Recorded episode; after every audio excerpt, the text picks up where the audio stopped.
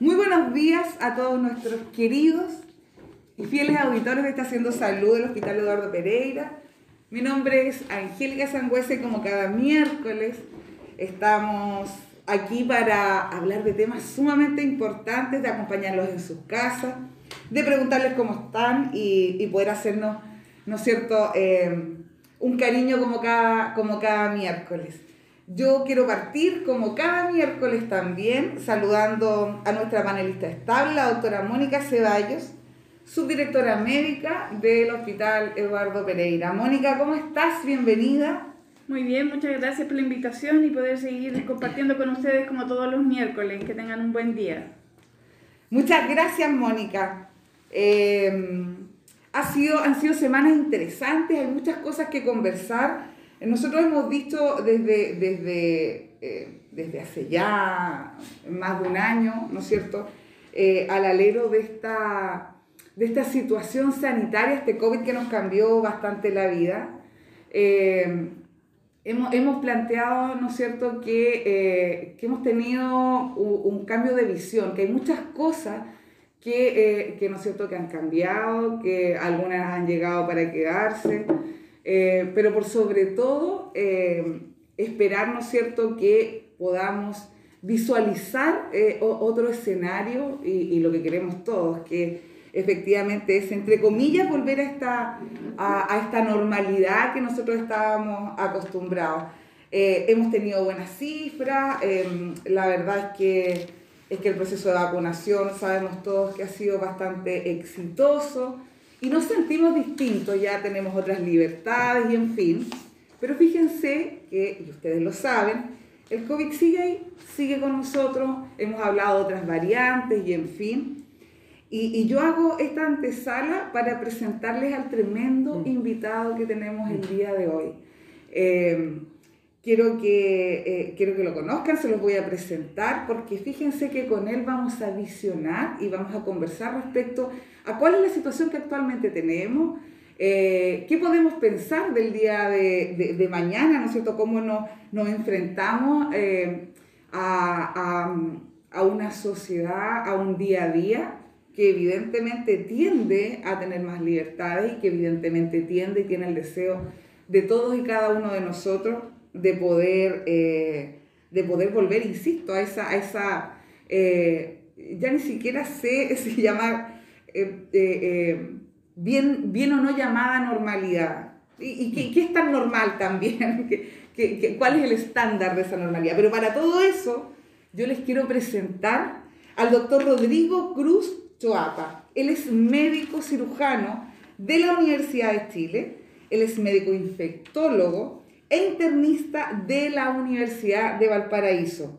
Él es profesor de la Facultad de Medicina de la Universidad de Valparaíso, es director del Departamento de Medicina Interna de la Escuela de Medicina de esta misma universidad y es director del Centro de Investigación de Enfermedades Infecciosas de la Universidad de Valparaíso.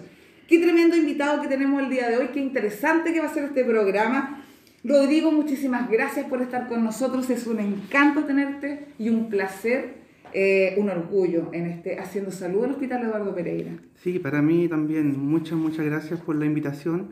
Feliz siempre de volver a un hospital donde, donde también me formé. Yo estudié medicina interna hace ya varios años atrás y acá eh, muchas de las colegas que todavía están en, en el hospital fueron profesores míos Así que para mí es un gusto de estar con ellos, conversar, esto y otros temas también de la vida diaria, de la medicina en general. Así que feliz, muy agradecido de la invitación. Sientes que llegas a tu casa, ¿no es cierto? Por supuesto, ¿no? Por supuesto que sí. Eh, es, es, parte importante de mi formación en el Hospital Eduardo Pereira. Eh, al, eh, yo hice el primer año de medicina interna acá y eh, senté las bases de la medicina interna en general, porque después nosotros pasábamos por las, más, las subespecialidades, por el Hospital Eduardo, por el Hospital Carlos Bamburi por el Hospital Gustavo Frique.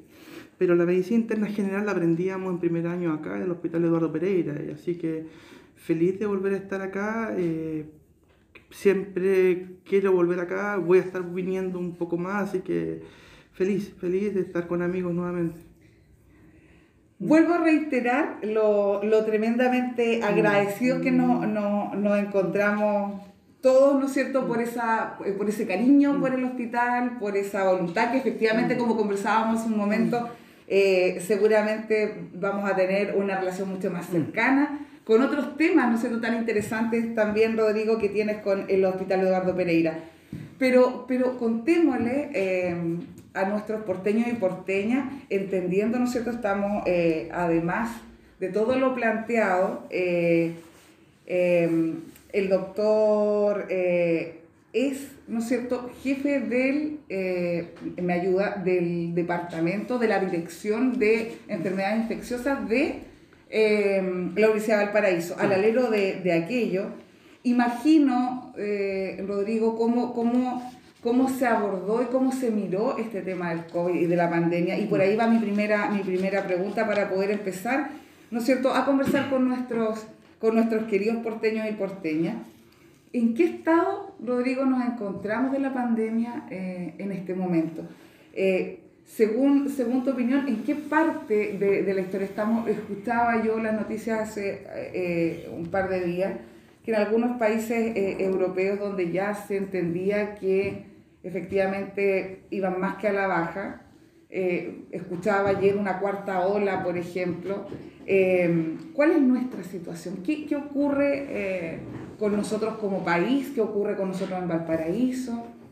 Sí, hay una cosa muy interesante que me tocó vivir cuando a principios del 2020, eh, cuando supimos del el inicio de esta pandemia en China, en enero específicamente, eh, y que ya, eh, ya se empezaron a esbozar los primeros brotes en la ciudad de Wuhan y en ciudades colindantes, y la mortalidad que teníamos, y que lentamente se empezaron a aparecer casos en otros lugares de países vecinos con China, en ese momento, yo les cuento esta anécdota, yo conversé con la doctora Janeta Banch, que es la infectóloga y epidemióloga de la Universidad de Chile y que también es parte del centro de investigación de nosotros, que colabora en, la beca de medicina interna. Ella, ella me dijo, se viene una pandemia en ese momento.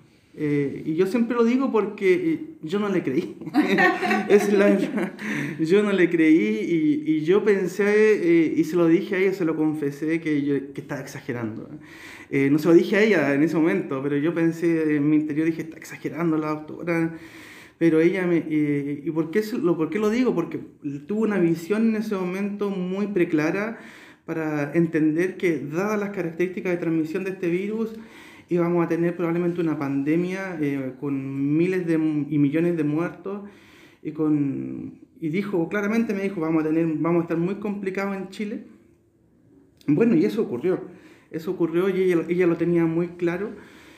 Eh, y nosotros nos empezamos, como país, respiramos profundo y nos asustamos. Y yo también ahí entendí que lo que me había dicho la doctora en enero eh, se venía muy fuerte para Chile cuando se complicó Italia, propiamente tal. Y los países colindantes de Italia, porque empezamos a notar que eh, tenían muchos casos graves con UCI que se fueron lentas, rápidamente llenando ya en ese momento y que hubo un sistema sanitario en Europa que empezó a colapsar. Ahí nos asustamos y entendimos que se nos venía muy difícil y eso ocurrió.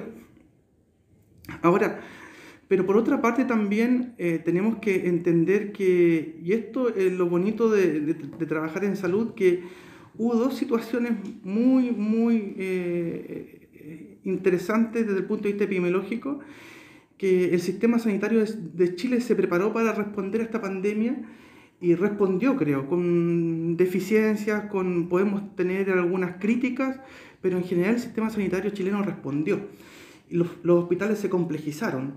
Probablemente el Hospital Eduardo Pereira ya no es el mismo hospital antes de la pandemia, lo mismo en el hospital de Quilpué, por ejemplo, que, tiene, que pasó de tener un, pasaron de tener un, número bajo de camas críticas a un número alto de camas y de intermedia también con una serie de insumos, de recursos que no, no, no, en una situación normal no lo hubieran tenido.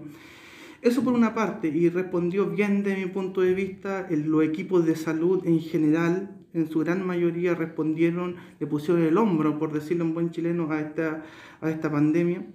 Y por otra parte, otro fenómeno re interesante que pasó es eh, la respuesta de la ciencia a esta pandemia. Eh, yo nunca me imaginé también ahí eh, que íbamos a tener vacunas en cosas de meses. Eso, eso, también fue un tema, porque la, la, gente lo cubraba. Yo recuerdo mm. los distintos programas de radio, o mm. en fin, o expertos que llevaban a programas de televisión, cuando evidentemente este era el tema de las 24 horas del día y en los mejores pronósticos hablaban de un año. Sin duda, claro.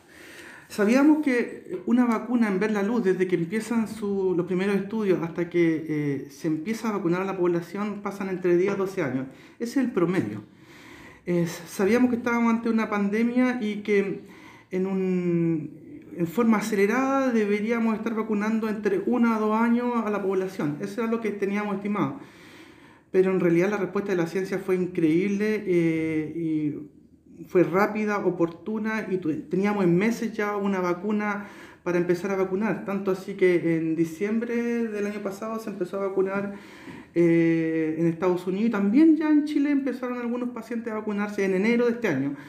Así que fue cosa de meses donde ya teníamos una, una, una, estrategia para prevención de esta infección que es lo que nos, nos, está permitiendo ir avanzando lentamente, ya ir recuperando algunas actividades o la mayoría de las actividades y lo que nos va a permitir y a nosotros como país, también al mundo, empezar a recuperar sus actividades normales. Porque, eh, porque eh, vamos a tener que volver a nuestra actividad porque eh, teniendo una población altamente vacunada, sabemos que eh, este nuevo virus, el SARS coronavirus 2, va a, ir creciendo en algunos nichos de población, como son pacientes, por ejemplo, no vacunados, que es donde en estos momentos sigue creciendo. Eh, que lamentablemente hay población que no, no se va a vacunar, ¿no? por decisión propia y por ejemplo, también pacientes inmunocomprometidos que no tienen una buena respuesta a las vacunas, o personas que no se van a ir anualmente eh, eh, inoculando la dosis booster o dosis refuerzo, o tercera dosis, como también se le conoce en la prensa. Pero aparte de eso, vamos a tener que ir lentamente recuperando eh, las actividades normales porque ya vemos que a pesar de que podamos tener un aumento de casos, como me preguntaban el día de ayer, si tenemos 2.000, 2.500 casos, ¿vamos a estar complicados? La respuesta es no. Vamos a podemos tener incluso un poco más de aumento de casos, pero el sistema sanitario de salud ya, desde mi punto de vista, ya no está en riesgo de colapso. No está en riesgo de colapso porque la gran mayoría de esas personas que se van a infectar, dado que, dado que están vacunados, sabemos que las vacunas son efectivas en la prevención de no solamente de la, de la enfermedad propiamente tal, sino también del ingreso a unidades de cuidado intensivo y de muerte. Mm. Por lo tanto, el, el, objetivo que se planteó con la vacunación masiva, aparte de disminuir la carga de enfermedad eh, propiamente tal, es disminución del riesgo de colapso del sistema sanitario, que es lo que nos interesa finalmente desde el punto de vista sanitario, que no el Eduardo Pereira, eh, el, Hospital Carlos Bambú. O sea, que los hospitales puedan responder. puedan responder, porque en esto, porque cuando, ese es el gran temor, porque las pandemias, si miramos desde el punto de vista epidemiológico, ya con dos años de, casi dos años de evolución de pandemia, la cantidad de fallecidos a nivel, a nivel mundial que son casi poco más de 6 millones de personas, en Chile son 40 mil personas aproximadamente. Tenemos enfermedades que producen la misma o un mayor número de fallecidos. La, los, los, los accidentes, las enfermedades cardiovasculares, la tuberculosis, por ejemplo. Pero ¿cuál es el problema de las pandemias? Que las pandemias pueden hacer colapsar un sistema sanitario y eh, el riesgo es que no atendamos a esas personas y además a las otras patologías porque el sistema está colapsado. O sea, hay que avanzar en todo el resto. Claro, entonces eh, eh, el Hospital Pereira, por ejemplo, opera, opera eh, tiene el servicio de cirugía de, de, Valparaíso, por lo tanto tiene que, en un momento se vio, eso probablemente se vio bloqueado, pero eso tiene que retomarse mm. porque la carga que va a tener de aquí en adelante en ocupación de cama va a ser baja, va a ser baja, no debería estar en riesgo de colapsar. Y las camas críticas. Las camas críticas. Las camas críticas. Y las camas no críticas también.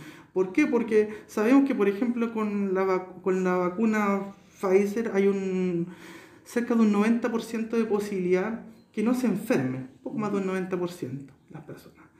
Y de, eso, de esos que se enferman, el riesgo que, que se hospitalice aún es bajo, es similar, un 90%. Con las vacunas CoronaVac, que es la, la, la, vacuna que más eh, estamos utilizando en Chile, es lo mismo, eh, baja el riesgo, baja el riesgo, o sea, aumenta el riesgo de enfermarse con la vacuna CoronaVac, sin embargo, el riesgo de, de el riesgo de hospitalización es, eh, baja un 88%, por lo tanto una vacuna bastante efectiva. Entonces, eh, no deberíamos tener un sistema sanitario en riesgo, en riesgo de, de, colapsar de aquí en adelante, a pesar de que podamos tener aumento del número de casos activos y de casos diarios confirmados. Rodrigo, eh, mire, estamos, les cuento a todos quienes mm. se están incorporando, ¿no es cierto?, a, a nuestro Haciendo Salud del Hospital Eduardo Pereira, que hoy día nos acompaña el doctor Rodrigo Cruz Choapa, médico cirujano de la Universidad de Chile, médico infectólogo e internista de la Universidad de Valparaíso. Y eh, estamos conversando con él, ¿no es cierto?, cuál es el impacto y cómo estamos en este momento en relación a la pandemia, considerando que él también, ¿no es cierto?, es director del Centro de Investigación de Enfermedades Infecciosas de la Universidad eh, de Valparaíso. Rodrigo, hubo algo que me llamó mucho la atención y es que señalaba, ¿no es cierto?, que por ejemplo, eh, el, eh, el, coronavirus, este COVID, como, como lo conocemos eh, en general, tendría de aquí en adelante grupos específicos a los que, en los que se podría, ¿no es cierto?, enquistar, por decirlo de alguna forma. Y uno de ellos son las personas que han optado, como tú bien mm. dices, por, por no vacunarse y que son las que pueden generar todavía, ¿no es cierto?, este contagio. Me refiero a la, importancia de, la vacunación y, hay una pregunta que, yo me la he planteado muchas veces y me encantaría saber tu opinión.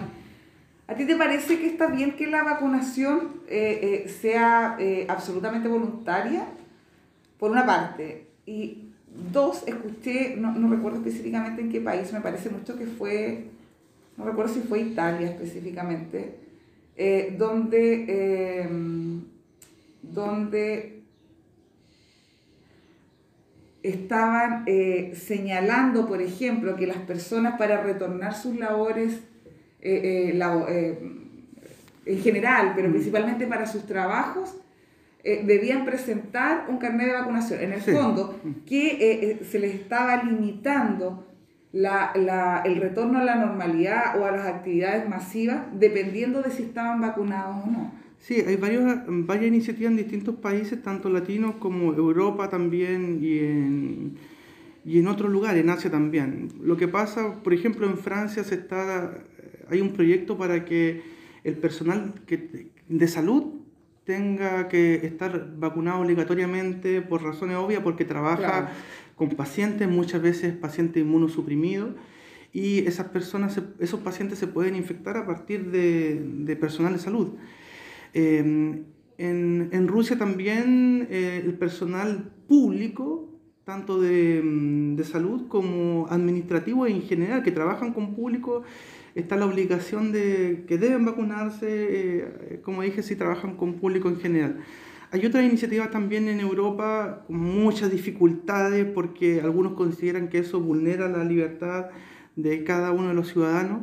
En Chile también se, se ha propuesto, especialmente eh, en personal sanitario, yo siempre tengo mis mi, mi, mi contradicciones en eso, lo reconozco, porque yo creo que el personal de salud deberíamos estar todos vacunados. Esa es mi, al menos todos, todos, todos vacunados. Sin embargo, entiendo que hay una libertad individual y que alguien podría optar por no hacerlo. Pero yo creo que eh, es una obligación ética, si trabajamos en salud, trabajamos con pacientes, eh, no deberíamos estar vacunados todos. Me toca ver eh, en, en, en, algunos hospitales donde hay colegas que trabajan incluso, o personal de salud que trabaja en unidades COVID y que no están vacunados, donde obviamente se ponen ellos a un riesgo y pueden exponer a sus familias. Entonces ahí... Es como que se nos olvidó un poco eso, porque antes teníamos ese miedo acá. Eh, sin embargo, el, el, el, eh, el, temor, digamos, ha ido, ha ido disminuyendo, absolutamente. Mónica, ¿y tú qué piensas respecto a la vacunación? ¿Debiese ser voluntaria tal como está? ¿También consideras que pudiese tener alguna eh, eh, variante de, carácter obligatorio, como dice Rodrigo, por ejemplo, en el personal de salud. ¿Cuál es tu opinión? O sea, yo, el, el poner obligatorio las cosas siempre genera problemas y gente que por el concepto de rechazar nomás se va, va, a negar a mm. vacunar. Yo considero que siendo voluntaria alcanzamos un porcentaje bastante significativo de, de vacunación. ¿Ya? Pero en este momento la condición para salir, para entrar a otro país es que estés vacunado, así que la gente que viaja se va a tener que vacunar sí o sí. Pero como dice Rodrigo, el personal de salud debería estar vacunado. Porque les pedimos la vacuna de la hepatitis C, de la hepatitis B. Lo único que nos obligamos es la influenza, que yo creo que nunca tuvimos una, una adhesión tan grande como el primer año del COVID. Como protección, porque ya en los siguientes años ya bajó la, la vacuna contra la influenza. Y estamos viendo que los virus respiratorios entraron con saña este año, porque como estuvimos mm. aislados por un año y medio, se está notando la falta de respuesta inmunológica a los mm. virus habituales. Entonces, pero sí, es difícil tomar una decisión mm. así de obligatoriedad, pero hay áreas en las que, por riesgo de los funcionarios, Ahora, obligamos a nuestros funcionarios que tienen que tener la vacuna contra la hepatitis B. Sí. Eh, esas son las contradicciones que tenemos como país, como sistema, porque a todos, por ejemplo, cuando uno ingresa al sistema de salud, nosotros los, los, profesionales de salud nos piden la vacuna de hepatitis B y además cuando ingresamos al sistema nos piden, por ejemplo, BDRL también, y, y obligaciones para que un examen antiguo ah, que se pide desde histórico para saber si tenemos sífilis o no. Entonces, es, eh, es un poco, yo creo que tenemos que conversar esto como país. Desde los siglos de los siglos. Claro, tenemos, es una conversación pendiente que tenemos como país. Eh, Porque yo entiendo que esto no se va. O sea, en el fondo, no se va. Lo, lo, que entendemos es que esto va a ser una especie de influenza, ¿no es cierto? Que va, va, a retornar cada cierto tiempo y que seguramente se va a manejar como, como, como la influenza. sin duda. Eh, en un momento se planteó la posibilidad que en, en, algunos, en algunos países lo que se llamó el COVID-0 o erradicación del COVID. En realidad es eh, con virus respiratorio eso es muy muy poco probable, muy poco probable. La humanidad conoce dos casos de erradicación que es decir, se eliminó el virus eh, de, la faz de la Tierra, que son la viruela y la fiebre, eh, la fiebre bovina, que se vacunó con, obviamente en el segundo caso en animales y el primero en humanos con, una vacunación masiva. Ya no tenemos los humanos viruela, eh, que azotó a, lo largo de toda la historia a la humanidad con millones de muertos, millones y en este momento no tenemos viruela porque tenemos una vacuna muy efectiva y el único reservorio era el hombre. En el caso de los virus respiratorios hay un problema no menor, que los reservorios están en la naturaleza. Entonces, eh, frecuentemente están mutando en la naturaleza y nos traspasan eh, por, por, distintos, por distintas eh, situaciones, pasan al humano y entramos en contacto con un virus nuevo un virus totalmente nuevo. Es lo que pasó con SARS coronavirus 2, a pesar de que no sabemos hasta el momento, no sabemos cuál es el origen, cuál fue el huésped intermediario. Tenemos algunas luces, pero hasta el día de hoy, y probablemente no vamos a saberlo nunca, por distintas razones, eso podríamos conversarlo, eh, cuál fue el origen y cuál fue el huésped intermediario. Pero, como, como decía la doctora Ceballo, como, como, como dice usted, la, pero esto vamos a tenerlo por muchos, muchos años más, así que vamos a tener que todos los años probablemente estarnos eh, vacunando con una dosis de refuerzo. Eh, y también si aparecen nuevas variantes vamos a tener que probablemente cubrir esas variantes tal como lo hacemos con influenza. Así que eh, para nada vamos a tener que acostumbrarnos a, a, a, convivir con este virus, al igual que con los virus de influenza, con virus BRS y todos los virus que anualmente eh, azotan verdaderamente a nuestra población infantil o adulta. Así que, a la más vulnerable. A las más vulnerables. Así que a vacunarnos, yo creo que, insisto, yo creo que la población sanitaria tiene una obligación ética de hacerlo y tenemos que incentivar a toda nuestra población en general y, este, agradezco este tipo de medios para para, pues, para llegar a la población y incentivar y decirles que tienen que vacunarse por el bien de ellos y también por el bien de su familia. A mí me pasa yo recuerdo, eh, los seres humanos en general tenemos bastante mala memoria y pienso que los chilenos somos líderes en eso, se nos olvidan las cosas bien rápido. Pero yo no me olvido del el peor, el peor periodo, eh, el, el, pic de esta crisis, digamos, cuando de verdad eh, era, era, era una situación casi de psicosis donde todo colapsaba, eh, colapsaba desde la lógica de que existía mucho temor y, y, y, nosotros que lo miramos desde dentro, todos los esfuerzos que tuvo que hacer la red de salud completa para poder reaccionar frente a una situación absolutamente extraordinaria, digamos, nuestras camas críticas a nivel país como mm. sistema público jamás iban a estar preparadas para esto y la verdad es que vaya nuevamente, y no, y no me canso de plantearlo, eso se hizo gracias a los esfuerzos de los funcionarios de salud, a, a las personas que estuvieron ahí detrás, a todos, a, a, eh, y, y, siempre decimos desde el médico hasta, hasta el auxiliar, pero yo creo que yo voy incluso más allá, yo creo que los, los, eh, los servicios de salud, los directivos de los hospitales, las jefaturas intermedias, jugaron un rol sumamente importante también, porque mm. en un momento de caos, evidentemente las organizaciones en general requieren ser eh, eh, ordenadas, digamos, dirigidas, mm. lideradas, mm. eso es fundamental. entonces a mí me pasa recordando todo aquello, que esta es una visión absolutamente independiente y me hago cargo de aquella, pero, pero yo creo que este no es un tema individual. E-, ese es el, el, el, valor ético que yo en lo personal tengo. Es un tema que nos generó un problema de salud pública a todos, desde, desde la economía, desde los elementos productivos, desde los lugares de trabajo, eh, eh, eh, las instituciones educacionales, o sea, tocó la vida completa, completa. Sin duda. Entonces, para mí, es una opinión personal, desde esa lógica, deja de ser algo que, que, que, te puede involucrar solo a ti y que es una decisión tuya vacunarte o no. Porque cuando impacta de esa forma la vida completa, para mí pasa a ser un tema de salud pública. Y como un tema de salud pública, yo creo que la gente debiese, aun cuando creo yo eh, que, que, nuestro país ha tenido una respuesta extraordinaria frente a la vacunación. Eh, escuchaba, por ejemplo, que en Rusia, teniendo ellos sus vacunas, su porcentaje de vacunación ha sido bajísimo. Así es que yo creo que en eso, en eso efectivamente la, la población en general ha reaccionado sumamente, sumamente bien.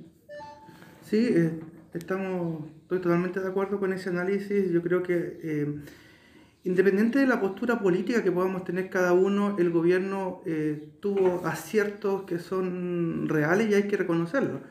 Y, la vacunación fue uno de ellos. hay, Que ser, hay que ser súper justo en esto. Si no, no, insisto, cada uno puede tener su postura política, pero eh, si analizamos la situación de Chile, hubo aciertos muy importantes, por ejemplo, la, el equipamiento de los hospitales. El equipamiento, la preparación del personal de salud, la preparación de las unidades de cuidados críticos, eh, el equipamiento en general de los hospitales fue tremendo, una, una, inversión, una inversión tremenda. La, la, población en general no se imagina la cantidad de millones y millones de dólares que se invirtió en los hospitales. Los hospitales, insisto, tal como le decía la doctora Ceballos, antes, ahora no son lo mismo que antes de la pandemia hubo un, un, un salto de varios escalones en equipamiento, en personal. Tenemos mucho personal mejor capacitado, mejor preparado. Y por otra parte, y por otra parte también la, la vacunación que se debe Todo aquello ayudó. Yo no puedo creer, qué, interesante programa, Rodrigo, hemos tenido, Mónica, eh, que hace falta, ¿no es cierto?, conversar de estas cosas y también, que, ¿no es cierto?, que, que todo nuestro... Eh, Radio Escucha eh, eh, tengan esta información tan importante. Rodrigo, agradecerte eh, de verdad tu, tu visita, tu análisis. y si te quieres despedir de, ¿no cierto? de nuestros queridos auditores en Estación de Salud. Sí, solamente saludarlos a todos, a todos los Radio Escucha. Siempre para mí un gusto estar en la radio y un placer para mí estar en este hospital que como lo dije al principio significa mucho para mí, le guardo un tremendo, tremendo cariño a todos mis profesores, a toda la gente, encontrarme por ejemplo con la persona que, de ambulancia que, con el cual conversaba cuando era estudiante, con la persona del ingreso, saludarlo, que me conocieron con cariño, para uno es muy importante. Así es que te vamos a tener absolutamente invitado más Haciendo Salud porque ha sido tremendamente eh, interesante. Mónica, gracias por acompañarnos. Ya eh, eh, estamos finalizando cada uno de ustedes. Que tengan una maravillosa semana y nos vemos la próxima, el próximo miércoles en este Haciendo Salud del Hospital Eduardo Pereira.